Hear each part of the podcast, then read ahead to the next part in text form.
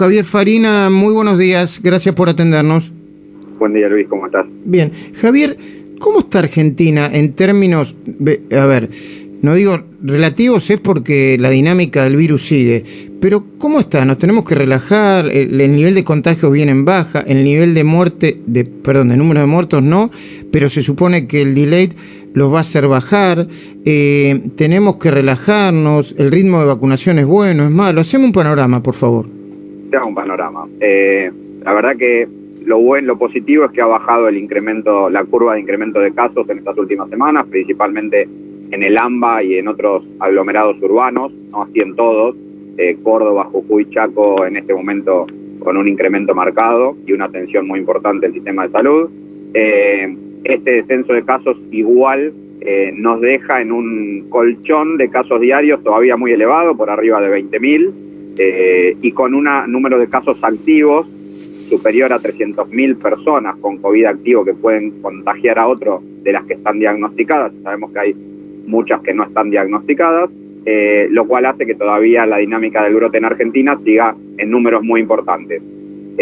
creo que hemos naturalizado eh, con lo bueno y lo malo que implica esta palabra, que haya 600, 700 fallecidos por día en Argentina eh, con COVID, eh, y es una realidad.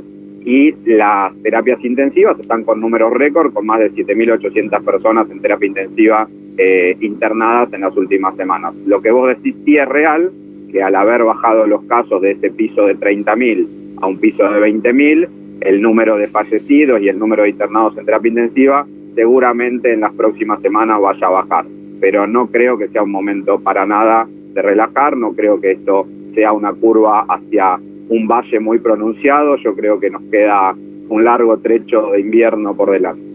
Em, ¿Puede eh, eh, la variante Delta generar un rebrote incluso en la República Argentina, donde todavía hay muy pocos casos?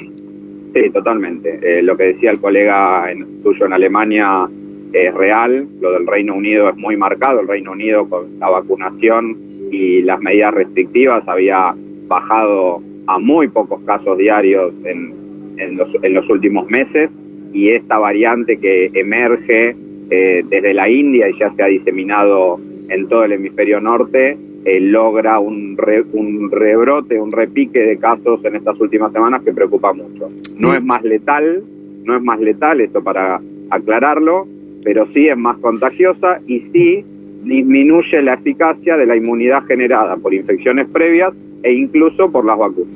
Eh, Javier, te voy a hacer la última, yo tengo mi posición tomada, pero espero que no, que no contamine, entre comillas, la tuya. ¿Hay un movimiento antivacunas en la Argentina eh, capaz de meter mucho temor y, bajar el, el, nivel de gente que se quiera vacunar?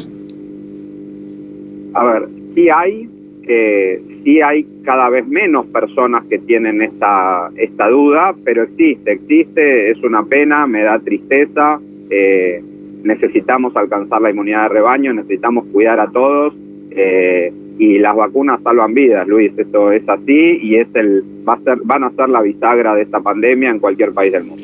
Gracias, Javier. Abrazo.